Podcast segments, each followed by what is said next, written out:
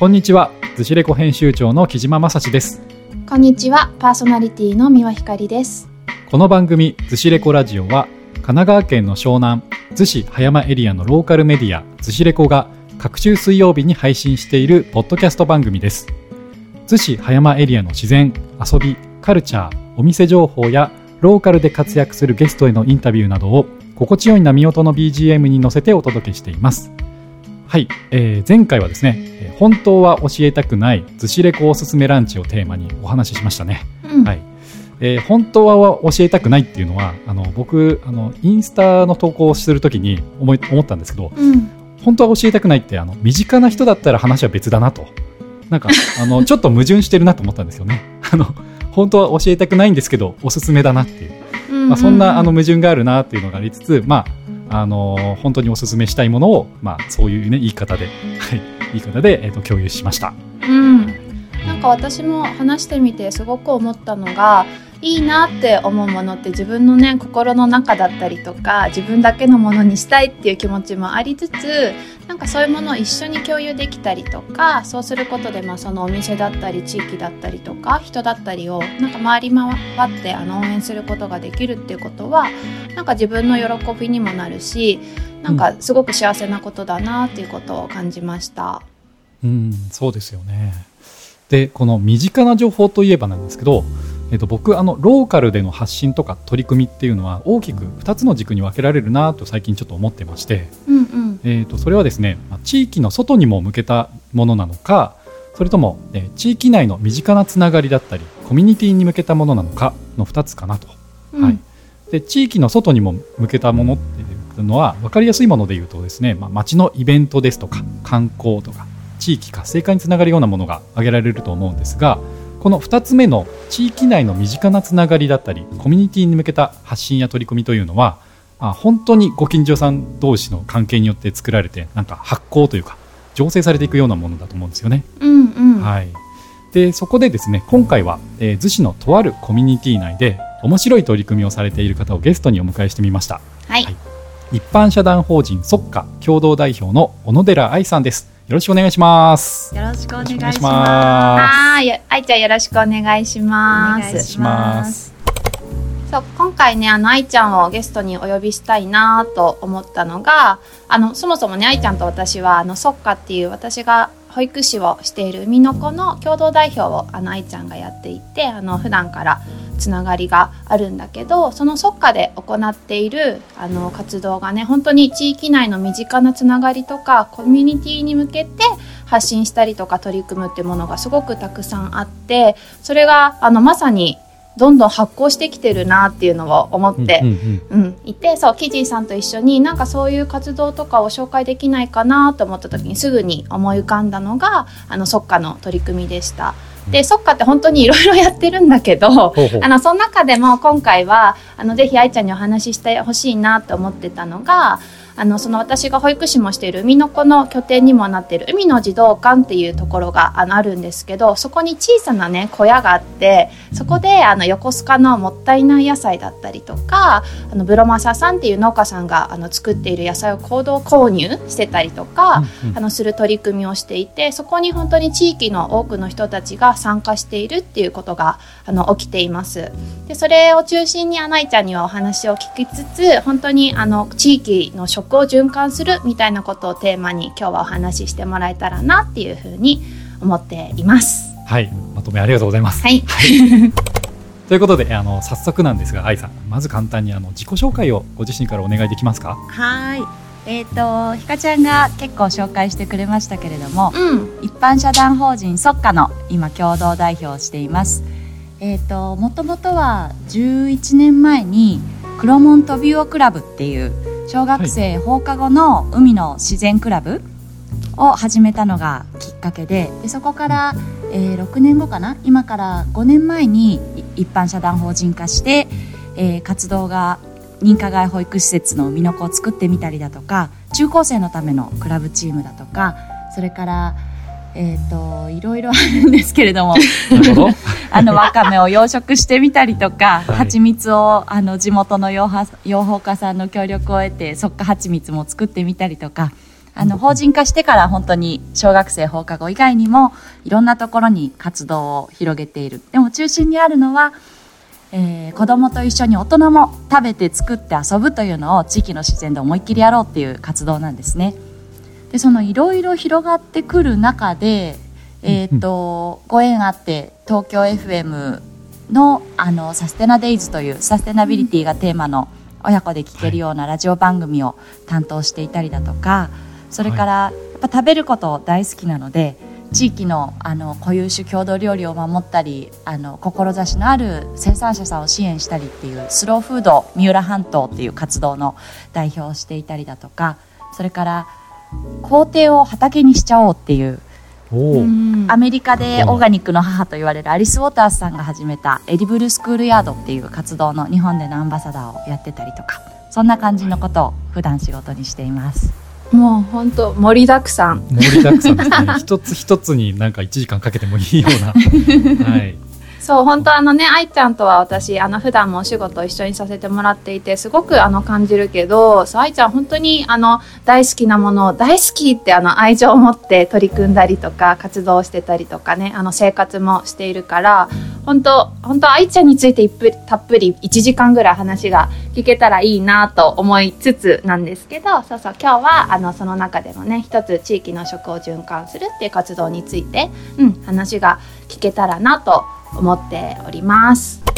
早速なんだけどその海の子もある児童館ね。海の児童館の小屋で行われている活動あの結構今いろんなものが起きているかなと思うんですけどあのそもそも何どうして始まったんだっけっていうことと今なんかどんな活動をしているのかっていうことからまずなんかお話をお伺いできますか？はい。えーと、もともとはその保育園を作った時も、えー、保育園が事業として単体でその中でだけ回るものではなくて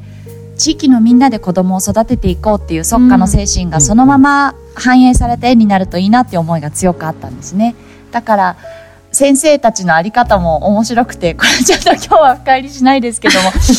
メインで入ってくれてる保育士さん3人のほかに本当にいろんな地域の方が出入りする園なんですね。で地域のみんなで寄ってたかって子供を愛して育てているっていう。でその園の、まあ、中には今コロナもあってなおさらですけども入りにくいので園舎のすぐ外に誰でも立ち寄ることができる小屋を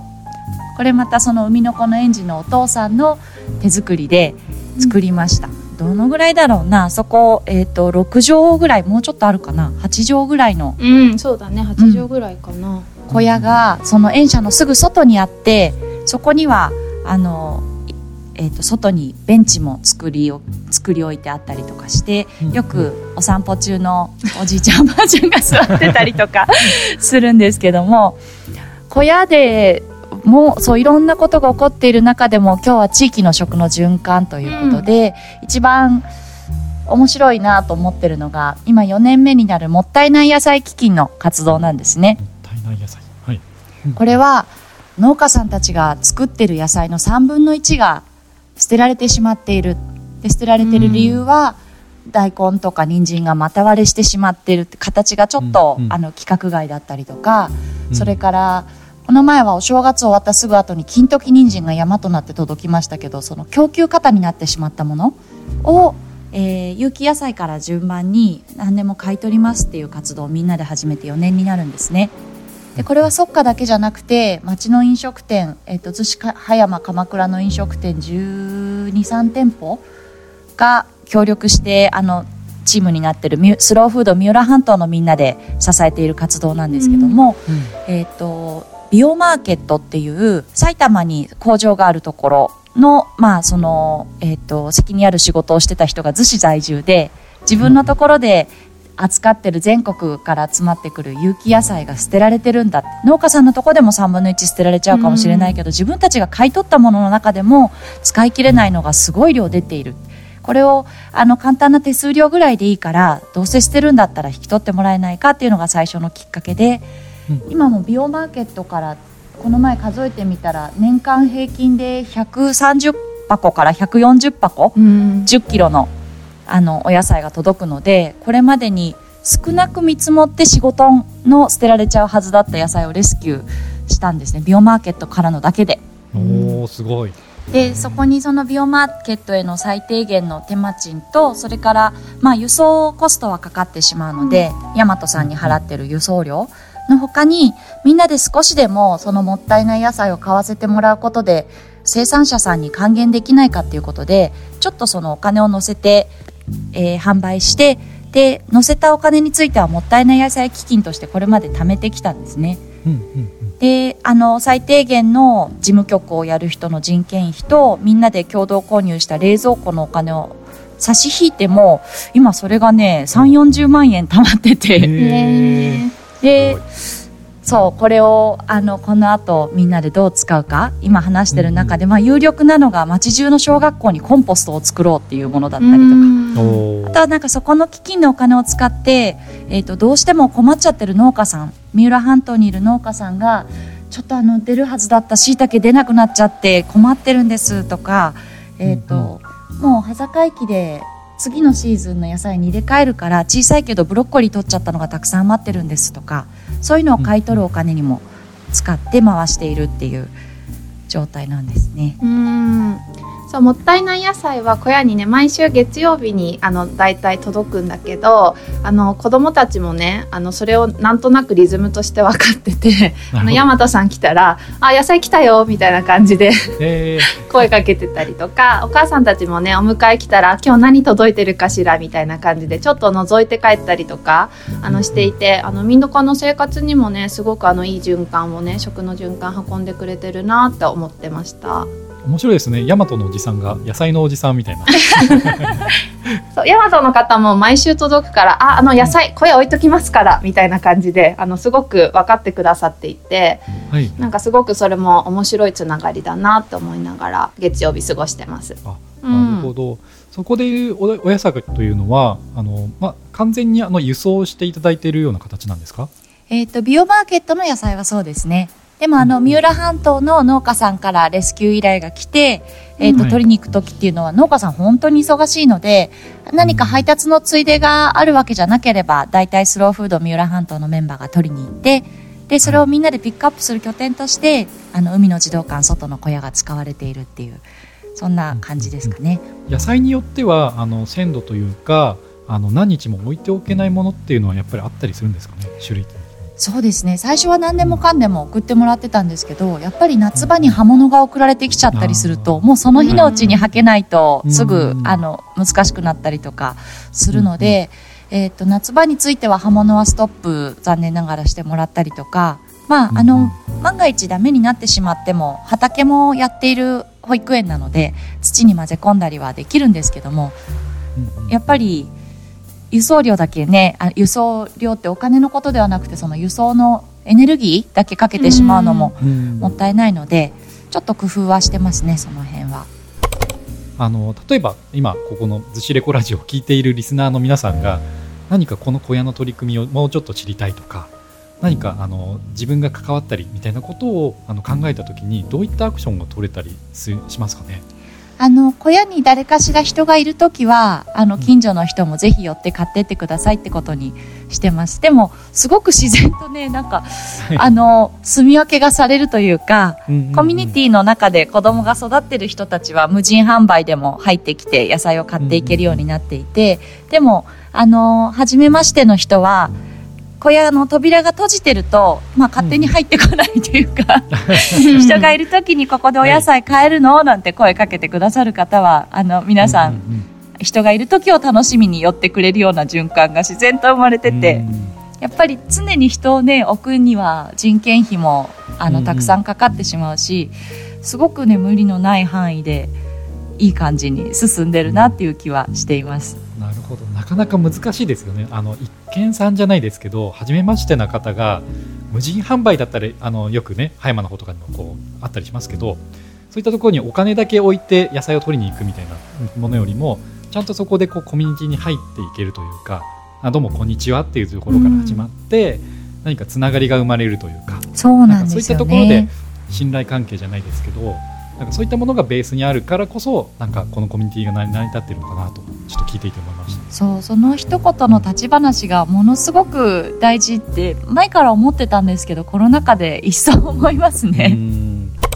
あとさなんかこの野菜の私あの販売の中でもすごくあいいなと思ったエピソードがなんか一個あってそれこそあのね時期によっては少し多めに野菜が届いてしまったりとかあとあの買い取りに来るねあの近所の人が少し少なかったりしてあの野菜が余っちゃってた時があったんです、うん、そしたらなんかそれにね気が付いてくれたあの近所にあるお花屋さんっていうあのスローフードのお店のマスターがそれでお惣菜をねあの自分で作ってくれてあのもったいない野菜で余ってた野菜であのお惣菜作ってあのいくらで売りますからよかったらあの来てくださいっていう形でそしたらねやっぱり「あえー、嘘みたいな感じで買いに来る人がいてっていう形形でなんかそのただそこのお野菜を買うだけじゃなくてこれをなんか美味しく食べるにはとかそこでももったいないっていうことが起こらないようにはどうしたらいいんだろうってあの地域で暮らす人たちが自分で考えてそういうふうにあの行動されたりとかつながってるっていうのは本当素晴らしいなと思って。でしかもそれをねあの宣伝する場がもともとコミュニティこ子供を育てるコミュニティがベースにあるから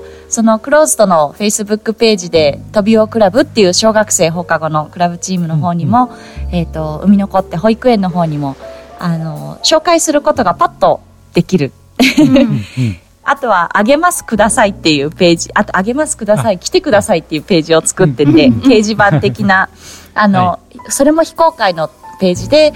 ちょっとそのまだまだ綺麗だけど使えるお下がりとか、あのもったいない野菜来たよっていう連絡はそこにできるようになっていたりとか、コミュニティがあった上でこのもったいない野菜始めてるっていうのがすごく面白くて楽しくて。そしてマスターがね、もう本当に素敵で、そのただ単純に余ってたらお惣菜を作ってくれるだけでも、まあ素晴らしいんだけれども、いつも買い方をすごく、なんていうのかな。みんなで買ってる野菜なんだっていう思いをベースに気をつけてくださってて例えば前の週にも里里芋がたくさん届いていて今週また里芋来ちゃったよっていうのを私たちが「あげますください」のページにアップしたりするとマスターはそのじゃあ先週のもの全部買ってきますねって思ってったりとか今日本当はネギ全部欲しいけどこれ全部持ってったらみんな買いに来た人寂しいかなじゃあちょっと一箱置いていくかなみたいな。その、はいはいはい、本当にねこうコミュニティ全体でその野菜を買い支えることを楽しもうっていうのをそうまた支えてくれる町の飲食店もあったりしてでそんな飲食店があるからみんなそのお店に食べに行きたくなるっていうすごく野菜がつないでくれる人間関係があるなと思ってます。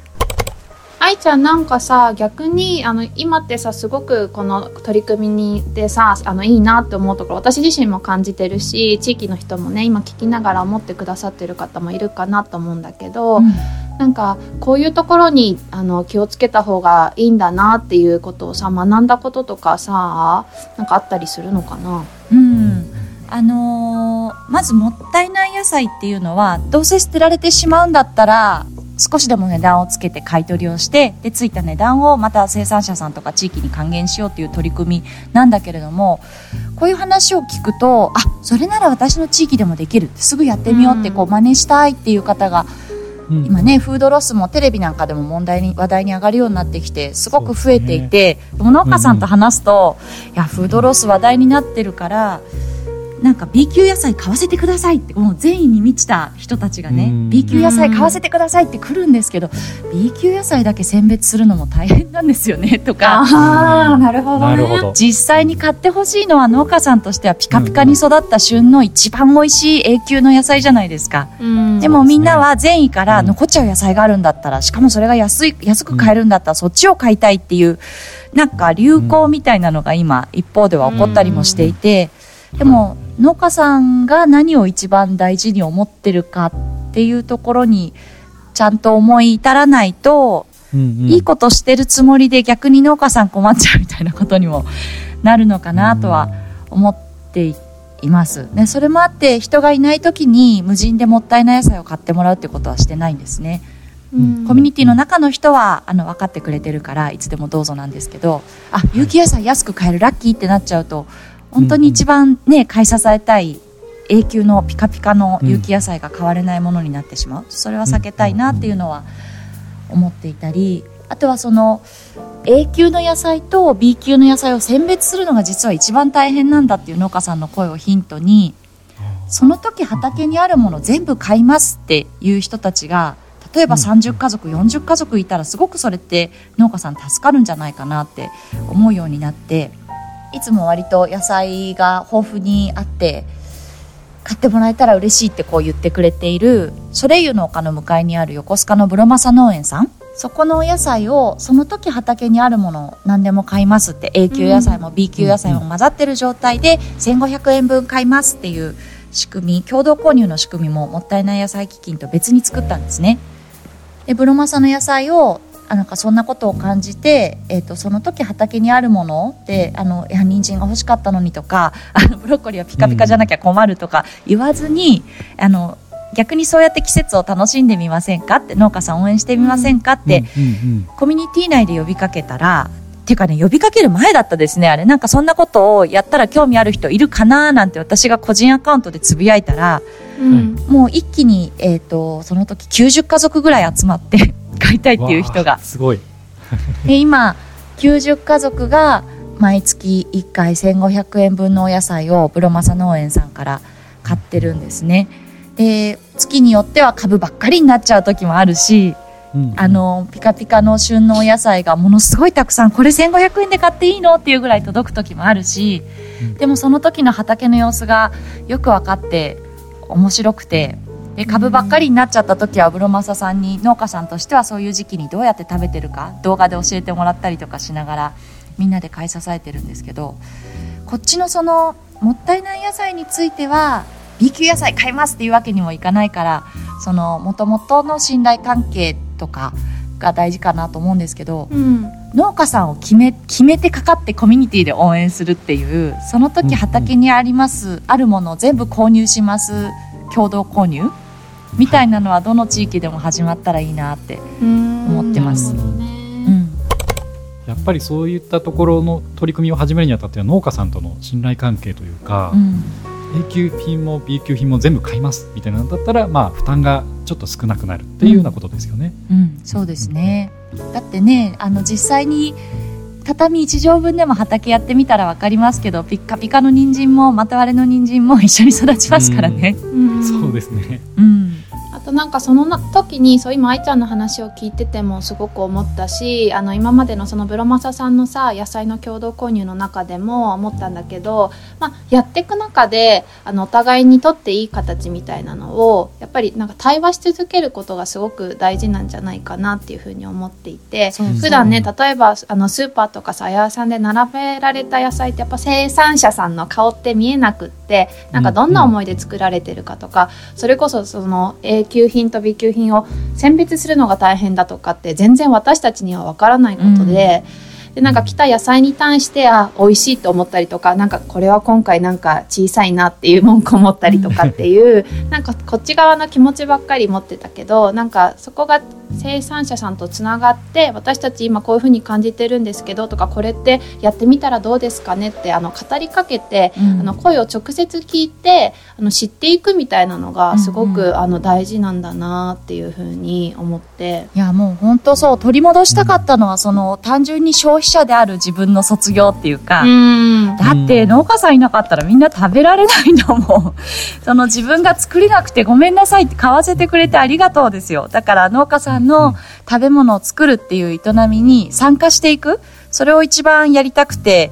これやってんのかなって思ってるんですけど、食べて作って遊ぶっていうのはもう生きることそのものだから、それ全部をお金払ってサービスを享受するのではなくて、なんか参加しに行くって、でそれはそのまま幸せだったり面白さにもつながることなのかなと今思ってて。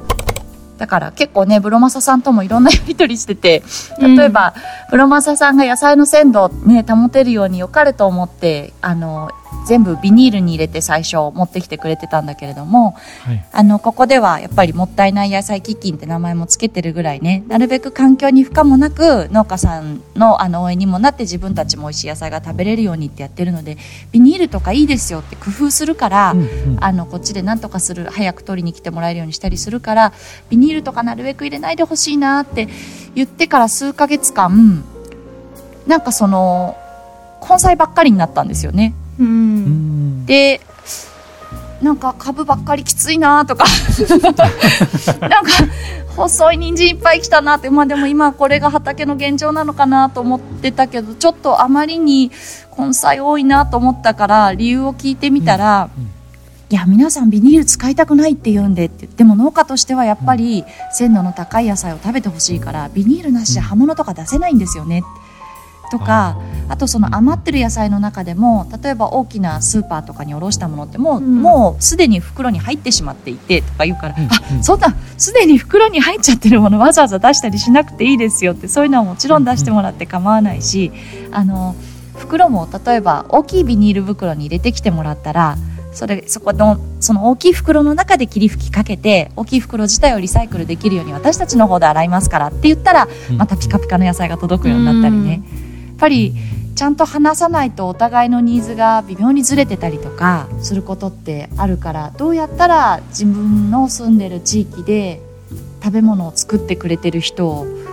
一緒に応援できるかっていうのはなんかねいつも考えてたいし、うんそれがバシッとはまった時にこう生きてる実感というかね、まあ、本当は自分でも野菜作れたらそれが一番なんですけど、うん、先ほどあったその野菜の収穫量が例えば根菜ばっかりになってしまうとか、まあ、季節によってとかうん。供給過になってしまうみたいなところってやっぱりスーパーに行くとあまり感じないですよね。そうあそのそれが何でしょう価格に反映されてなのかやっぱりいろんな人の努力によって、う、うん、スーパーの店頭にはいつも同じ種類の野菜がこう季節問わず並んでいるなっていうふうに今ちょっと実感したんですけど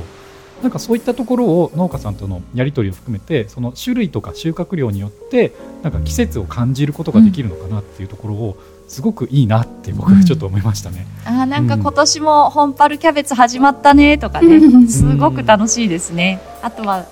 私たちあの毎年町の夏みかんを子どもたちと一緒に集めて回るっていうこともしていてうんうんうん。それはあの今から670年前にあのご予定が葉山にありますけどもはい。天皇陛下のでその、えー、と代々繁栄するその健康健やかな、はい。そのうんうん。国づくりを記念してその夏みかんの苗が配られたんですね。でうん。780年前この辺の家にはその、えっと、ご予定でもらってきた夏みかんの苗を植えたご家庭がたくさんあってはいはい。ただ780年前の話だから今その夏みかんが終わってる木にお住まいの方って結構高齢の方が多くて、うん。夏みかん見てても下の方は収穫できても上の方はちょっともう取ら取られずに放置されてるような家もたくさんある中で子供たちと一緒にピンポーンって取れてない夏みかんお。取らせてもらってもいいですかってなるほど。で収穫させてもらう中でまさにそこで会話も生まれるしで収穫させてもらった夏みかんは子供たちと一緒に夏のかき氷で食べるシロップにしたりするほかにあのヨロッコビールっていうねやっぱりこの辺ベースの最高のクラフトビール屋さんにその夏みかんを使ったセゾン作ってもらってまして、うんあのビーチマフィンだったりいろんなところでタップでも飲めるようになる最高の夏みかんビールなんですけど、うんうんうん。ラベルも可愛い感じですけどあれも子供たちがか書いてるんですかね？ラベルはねこれまた地域で循環してるんですけどデザインを子どもたちが考えてでそれを、えー、と実際のロゴに起こしてくれたのは花井祐介さんってやっぱり世界中で活躍してるアーティストの方、うんうん彼も逗子在住なんですよね。うんそうですよね。そビームスとコラボしたりいろんなあう、うんね、有名ないろんなところで最近見かけますし逗子の中でも見かけますよね。そう。だからなんかね自分たちで取ってきた夏みかんをあの町のビール屋さんがちゃんと商品にしてくれたり自分たちが考えたロゴをあの世界的なアーティストがねデザインしてくれたりそれから自分たちも食べてるもったいない野菜でね町のスローフードビストロのシェフがお惣菜作ってくれたりってすごく身近になんていうかな地域の大人たちが食べて作って遊ぶ様子を子供たちが感じてる。それはもうねどんな教育よりもね自分が楽しんじゃってる背中を見せる大人がいるっていうのはいいなって思ってやってるんですよね。いやー最高の教育だ大人がね楽しんでないとね、うんうんうん。なんかさいちゃん今さその即家の小屋の話を中心にあの地域の食を循環するっていう話をしてもらったんだけどあの即家以外にさもしこの地域とかで起きていてあ愛ちゃんが面白いなとかぜひ紹介したいなって思うあの地域の食を循環するっていう活動があったらそれも教えてもらえますか？うん今私の中でもうなんかゴーゴーと炎が燃えるように熱い話が一つあって、うん。つい先週なんですけど横浜国立大学附属鎌倉小学校に、えっと半年前に始まったコンポストの視察に行ってきたんですね。おーでこの横浜国大附属鎌倉小学校では、えっと600人の子どもたちが暮らしていてあうん670人の。で670人の子どもたちの給食の残飯とか給食作る時の野菜のくずとかでやっぱすごい量でどれだけ頑張って先生たちが減らそうとしてもやっぱり毎日24キロ年間で4トンぐらいの生ゴミが出るんですね。うんでこれ逗子市内でも逗子小とか久木小学校とかだとちょうどやっぱり600人から800人みたいな規模の学校なのでどこの学校でも4トンの生ゴミが毎年出ている。でそれをうんコンポストにできないかっていうことでやっぱり町の造園屋さんの逗子ガーデンさんの協力を得て、えー、と1メートル ×2 メートルぐらいの大きさの木箱を8つ設置したコンポストを半年前に鎌倉小学校では導入したんですね。で微生物の働きとミミズの働きの力を借りて、えー生ゴミをその土の中に混ぜ込むと、えー3ヶ月間で堆肥になるっていうで、もともと生ゴミの焼却費用って200キロあたり1万円かかってたんですって。で、お金だけじゃなくて、その、まあ、生ゴミを、ほぼ90%が水である生ゴミをわざわざトラックに乗せて、えーうん、えガソリンを使って運搬して、焼却するのにもまたエネルギーを使ってって、ものすごい二酸化炭素の排出もしていて、うんうんで、かつ学校の校庭ってカチカチで土もないから、理科の栽培学習とかでも先生たちホームセンターで売ってるような袋入りの土を買ったりしてるの。あはいはいはいだから、それが全部コンポストでつながるっていう。ーあー面白いね。で、もともと焼却費用がかかってるものがかからなくなるわけだから、コンポストの初期設置費用とか、まあ1日だいたい15分ぐらいは、その誰かが生ゴミを混ぜ込むっていう仕事が発生するんだけれども、多分その分のビビたる人件費とか、そういうのは、焼却費用がなくなることとか、うんうん。栽培学習のための土を買う費用がなくなることで十分に捻出できるっていう話で。うんうんこれはって今思って、本当だね。もう逗子市内小学校5つしかないからもうぜひやりたいなと思うしそれこそその、えー、と海の子っていう保育私たちの保育園を地域に開いてるような感覚でもし小学校がその町の資源ステーションになることができたら近隣の、あのー飲食店なんかもきっと処理しきれないね、膨大な生ゴミ出してるので飲食店の人が日々小学校に「こんにちは」って入ってきて自分のところで出た生ゴミを入れてってでまあ堆肥ももらったりするってお世話になってる分じゃあ子どもたちに何か自分たちもできることないかなって当然思うようになる。こうなんかつながり直しの場にもなるんじゃないかなと思ったりしてうん。今ちょっとねそれをどうどうしたらできるかっていうのを とりあえず逗子消費者省のあのいわゆる美化委員会って花壇をやっていたりとかあと文化委員会って、あの地域の人を呼んできて学校の中で講演をする委員会とかなんか父母ベースでまずはちょっとヒアリングというかうんで。きないかなっていうのを探ってるところなんですよね。食のさことを考えるとどうしても作ることと食べることっていうところまではすごくいろんな人があの考えがさ向くしあなんか自分にもできることってあるかなって思うけどその食べた後のことその残ったものとか生ごみのことってなかなかやっぱあの気づいてないというかあんまり思考の中になかったかもしれないなと思っていて、うん。でもなんかそこまでできるともう本当に循環しだすよね。そう。でしかも、うん。どの学校でも4年生が社会科でゴミの学習っていうのをするんだけれども、うん。この前その半年経ってコンポストが実際にあの稼働して自分たちの生生ゴミが堆肥に変わってその堆肥を3年生が移動して花壇を作ったっていうその循環の授業を4年生の社会科で食育の先生と社会科の先生が一緒にやっててね。でなんかそのゴミっていうのはつまり燃やして捨て捨ててしまうものはゴミだけれどもこうやって土に変わるのであれば資源なんだねっていう気づきを子どもたちがね、あの見つけててですごいね生ゴミがお花になっちゃったんだねっていうコメントもあったりしいてでそういう、ね、そう生きた体験を私たちはあまりに子どもたちから奪ってしまったんじゃないか。一般的なその小学校4年生の社会科は、まあ、教科書の中でその循環を見て、うん、えーと、遠足社会科見学で多分町の資源センターには行くのかな？リサイクルセンター。うんうんでもそこで生ゴミはこうやって燃やされますっていうのを見るのと、うん、少なくとも、えーと、自分たちの小学校から生ゴミは出てないよねって言ってなぜならばっていうのを校庭で毎日見てるのと全然違うんじゃないかなって思ったりして。でそしたらその授業の中で子どもたちから出た声であそのうちその全てのゴミが資源に変わることでそのリサイクルセンターゴミ焼却場そのものが町からなくなっても済むような町づくりをしたらいいんだねっていうことを言った子もいて、えー、すごいね。いや本当そうだよって思うけども大人だとすぐねそんなことできるわけないじゃんとかコストがとか前例がないとか。ね、前例がないじゃなくて今それやらないとこのままじゃ地球が続いていかないっていうのがだんだん見えてきた時代なわけだからやっぱり一番身近な毎日自分が食べるものがどこに行くのかそれはもう一回資源になるっていうことはいや本気でやんなきゃいけないなっていうのをねそう思ってるんですよね。うん。あの我が家の話をちょっと入っちゃうんですけど我が家でもあのコンポストというか、まあ、消えろっていう生ごみをねあの土に返すっていうようなやつを導入してまして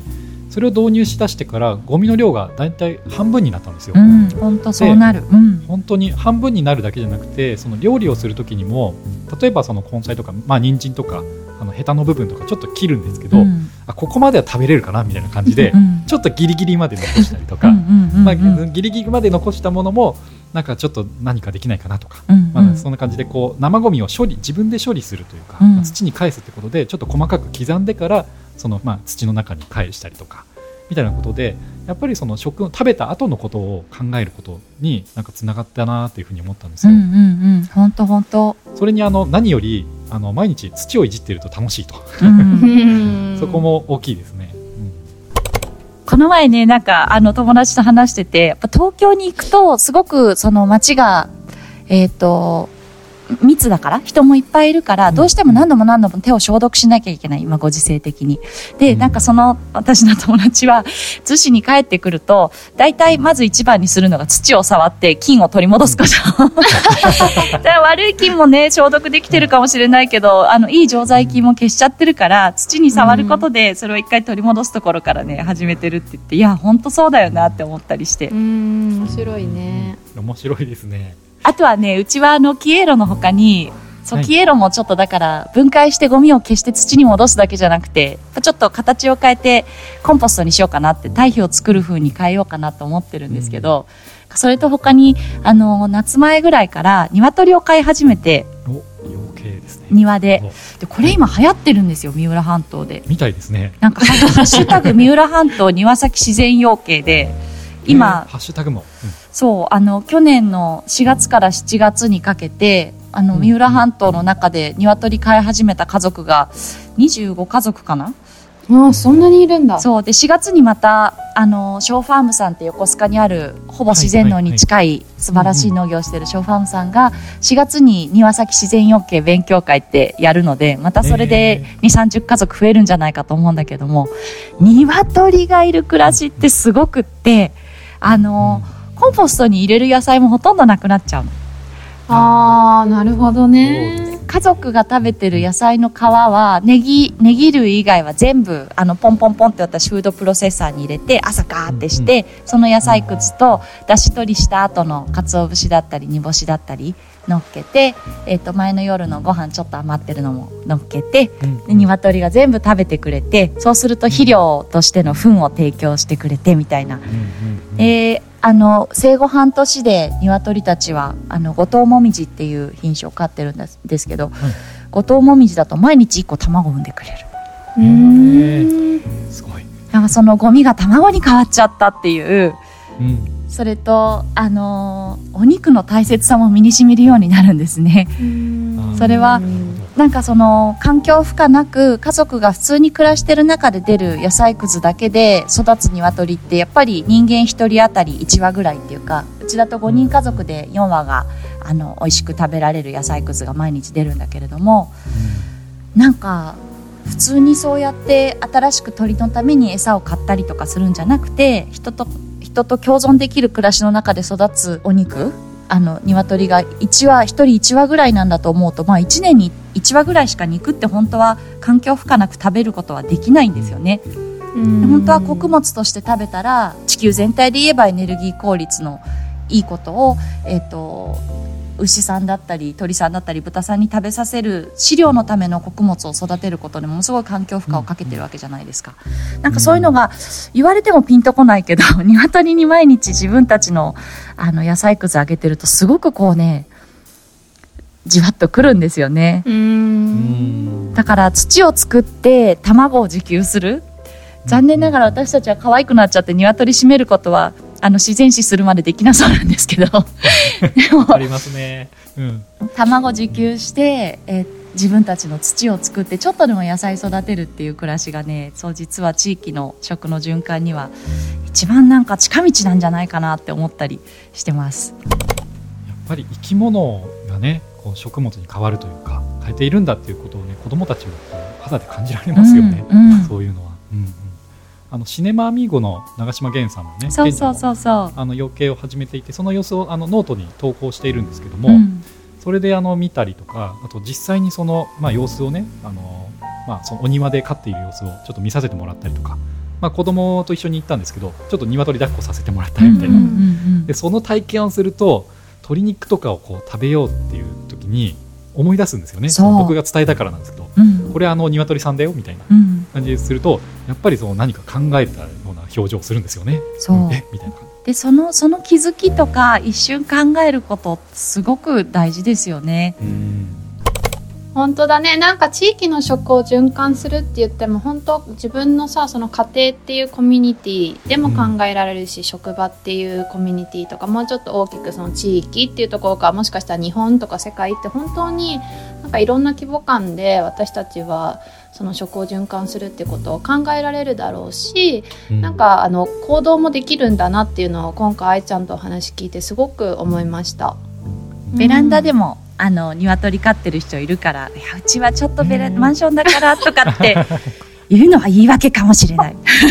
あそうですね。何かとこう無意識のうちに言い訳をね作っちゃうようなあの暮らしになってしまっているのかもしれないですね、うん、その言い訳をね私もずっとね鶏は気になってたけどもなんかいや旅行できないじゃんとかね、うん、思って踏み切れなかったのがコロナで時間ができたことでなんか、その始められたんですけどその自分の中の小さな言い訳を一つずつ外してちょっと一歩踏み出してみるっていうのは、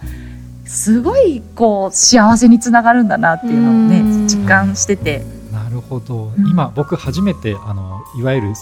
言われているその新しい生活様式ですか、うんうん、みたいなものってこういうことかなってちょっと今腹落ちしまいやもうぜひねあの次の「逗子レコラジオ」でショーファームの翔さんかあの鎌倉小学校の食育の望月先生インタビューしてほしいんですけど翔さんなんか言ってましたよ「ポストコロナは庭先養鶏である」言い切ってます。なるほど、うん、詳しくお話伺いたいですよね。ねぜひ、うん寿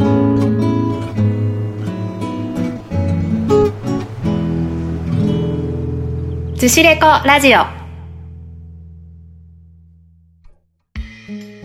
大変なご両親ですけどもあのずっとね一日中聞いていられるようなお話 貴重なお話いただいてるんですけども、はい。えー、今回もエンディングのお時間がやってまいりましたと。はい。愛さん今回ご出演いただき本当にありがとうございました。こちらこそ楽しかったです。もしあの気になる方は人がいる時にぜひ海の児童館の小屋にね立ち寄ってもらえたらと思います、はい、はい、ありがとうございます。まあ、あの最後に今一言言っていただきましたがあのリスナーの皆さんに何かメッセージ他にあればお願いできますか？メッセージですか？はい。いやなんかそんな大それたことは何もないんですけどでもあのー、本当この1年間ポストコロナのね新しい生活様式で鶏を飼い始めたりとか、えーと、これまではもらってきてた家庭菜園用の堆肥を作ってみようって思うこと、うん、まあ、ちょっと面倒くさそうだな、難しそうだなっていうのを時間を作ってやるっていうなんかそれ始めたら幸せ度がやるだけ増していくんですよね。うんうん、あのー、星の王子様で狐が王子様にこうどうして僕はあんなにバラが好きなんだろうっていう時にねそれは君があのバラをに対して時間をかけたからだみたいなこと言うんですよね。時間と場所をいっぱい共有して面倒くさいこともやってきたから君はそんなにそのバラが気になるんだよって。それって全部に対する真理かなと思っててどれだけ時間と場を本当はこうだったらいいのになって思う世界に使っていくことができるか？なんかそれが人生の幸せに直結するんじゃないかなって思ってます。なるほど。あのすごくあの本質的なメッセージありがとうございます。うん、ありがとう愛ちゃん。ありがとう。はい。えー、ずしレコラジオ今日の配信はゲストに一般社団法人ソッカの共同代表小野寺愛さんをお迎えしてお送りしました。えー、それでは皆さんまた次回再来週の水曜日にお会いできることを楽しみにしています。それではさようなら。さようなら。さようなら。